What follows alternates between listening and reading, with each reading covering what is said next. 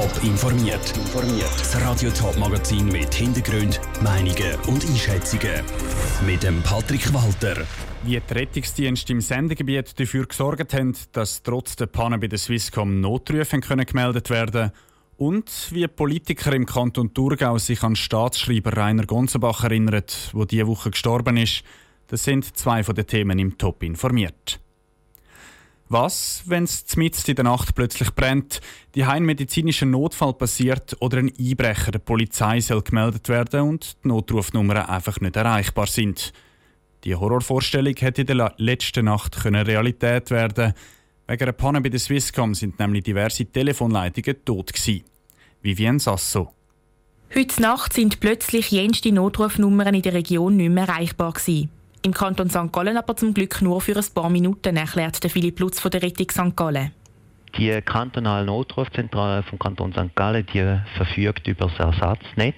Das heisst, wenn Swisscom ausfällt, dann kann man auf ein anderes Netz umstellen. Dass die Notfallzentrale so schnell wie möglich merkt, dass etwas nicht funktioniert, machen sie regelmäßig Testanrufe. Auch die Mitarbeiter bei der Kantonspolizei St. Gallen sind angewiesen, sich um die permanente Erreichbarkeit zu kümmern, sagt der Mediensprecher Hans-Peter Krüsi. Wenn Sie zehn Minuten keinen Notruf haben, dass Sie selbst Testanrufe machen, um zu schauen, ob die Notrufnummern überhaupt noch funktionieren. Auch die Kantonspolizei Zürich hat rasch gemerkt, dass etwas nicht recht funktioniert und sei darum auch gerade wieder erreichbar gewesen. Aber nur einem Handy aus und nur über eine spezielle Nummer, die sie auf Twitter kommuniziert haben. Dass nicht alle, die im Kanton Zürich auf den Notruf könnten angewiesen sein, der Kantonspolizei auf Twitter folgen, das ist dem Mediensprecher Ralf Hirt klar. Aber das ist die einzige Möglichkeit gewesen, um innerhalb nützlicher Frist so eine Meldung abzusetzen. Die Radiostationen sind ja auch nicht besetzt, wo wir gerade eine Meldung absetzen. Was wir zusätzlich natürlich gemacht haben, das ist Patrouillentätigkeit verstärkt auf der Straße. Also man hat während dem Ausfall mehr Polizeiautos gesehen auf der Straße, wo man gegebenenfalls hätte auf sich aufmerksam machen können. Es ist ihnen also nicht mehr übrig geblieben, als möglichst gut auf sich aufmerksam zu machen und zu zeigen, dass Hilfe da wäre. Genauso ist es der Winterthurer Feuerwehr gegangen, erklärt die Mediensprecherin Raffaela Landert. Also wir haben gestern Nacht ein Feuerwehrgebäude in Winterthur beleuchtet und unsere Einsatzzentrale war auch personell besetzt gewesen, dass wenn jemand etwas auch persönlich melden will, dass wir erreichbar sind. Das ist schon die zweite Swisscom-Panne das Jahr. Die Rettungsdienste sind sich einig. Es wäre schön, wenn so etwas nicht passiert. Aber für Notfallpläne sei jederzeit gesorgt. Der Beitrag von Vivienne Sasso. Auch Politiker von links und rechts fordern jetzt nach der zweiten Panne, dass genau untersucht wird, wie es dazu kommen konnte. Er ist fast 20 Jahre lang Staatsschreiber vom Kanton Thurgau, der Rainer Gonzenbach. In der Nacht auf dem Montag ist er mit 61 gestorben. Als Staatsschreiber ist er das juristische Gewissen vom Regierungsrat. Er hat den Kanton Thurgau aber noch auf andere Art geprägt. Lucia Niveler hat mit Weggefährten aus der Thurgauer Politik über die Bedeutung von Rainer Gonzenbach für den Kanton geredet. Es wird still im sonst lebhaften Kantonsrat.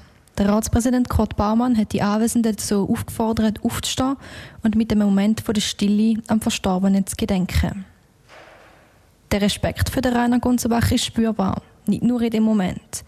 Auch in den Gesprächen mit Weggefährten wird klar, dass die Achtung vor einem langjährigen Staatsschreiber groß ist. In seiner Funktion ist der Rainer Gunzenbach unter anderem für die Wahlen im Thurgau verantwortlich gewesen.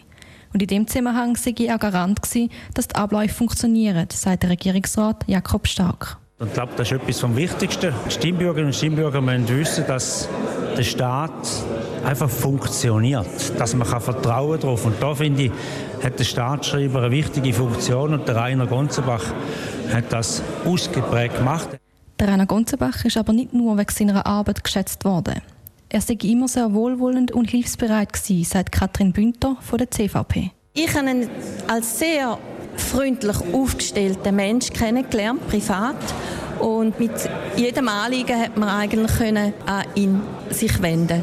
Sie sei darum sehr traurig, dass der Rainer Gonzenbach so früh hat müssen gehen. Auf die Frage, wie der Rainer Gunzenbach als Mensch war, sagte Turi Schallenberg von der SP als erstes, er sei staatsmännisch gewesen. Aber er war mal ein Pfader. Und dort habe ich mich gefasst, mal vor langer Zeit, weil ich auch mal in der Pfade war. Und da ist man sich näher gekommen. Er hat hervorragend können dichten, Sprüche zusammenführen, er hat genial gesungen. Das hat Rainer Gunzenbach zu einem sehr geselligen Mensch gemacht, auch wenn er auf den ersten Blick nicht so gewirkt hat. Der Beitrag von Lucia Niveler. Der Rainer Gonzenbach wäre noch bis im Juni Staatsschreiber gewesen. Schon im Sommer hat er aber gesagt, dass er nicht mehr für eine weitere Amtszeit antritt, weil er krank sei. Soziale Medien wie Facebook oder Instagram sind heutzutage allgegenwärtig. Nicht mehr ganz so sozial ist es aber, wenn sich Leute im wahren Leben plötzlich kein Gesprächsthema mehr haben, weil sie eben alles voneinander eh schon online gesehen haben. Wie es ständige Postet Gespräche im Alltag beeinflussen, im Beitrag von der Vanessa Solinger. Ein Konzert am Wochenende, Ferien auf Bali, ein neues Velo oder ein herziges Foto vom Hund. Nichts bleibt unteilt auf den sozialen Medien. Noch bevor man den Gesprächen beim Arbeiten davon erzählen kann, wissen die meisten schon Bescheid und das Gesprächsthema ist darum wieder schnell vom Tisch. Der Jürg Kobel, Experte für soziale Medien, sagt, dass sich die Art der Kommunikation durch Social Media und Smartphone verändert hätte. Und ähm, eine Veränderung hat immer positive wie negative Seiten und die positiven Menschen sehen dieser Veränderung wahrscheinlich eher Vorteile und die eher negativen veranlagten Menschen eher Nachteile. Sozialkompetenz sei auch schon bewusst ein Thema im Kindergarten. Trotzdem ist natürlich klar, dass junge Leute anders miteinander kommunizieren, sagt Jürg Kobel. Sie wollen unter sich kommunizieren, sie entwickeln entwickeln sicher auch eine eigene Sprache. Und dass jetzt vielleicht via Social Media mehr gesprochen wird als äh, draussen auf der Straße, das ist einfach Teil von, von der gesellschaftlichen Veränderung. Trotzdem hat er keine Angst, dass die Sozialkompetenz der Jungen verloren geht.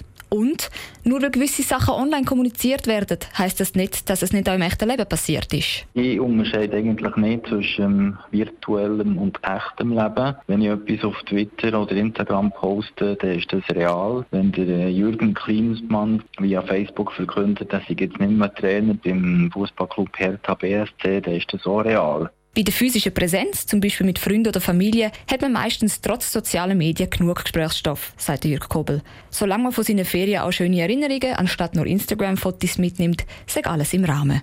Der Beitrag von Vanessa Solinger. Das beliebteste soziale Medium in der Schweiz ist übrigens WhatsApp. Auf Platz 2 und 3 folgen dann Instagram und Snapchat. Top informiert, auch als Podcast. Mehr Informationen gibt's auf toponline.ch.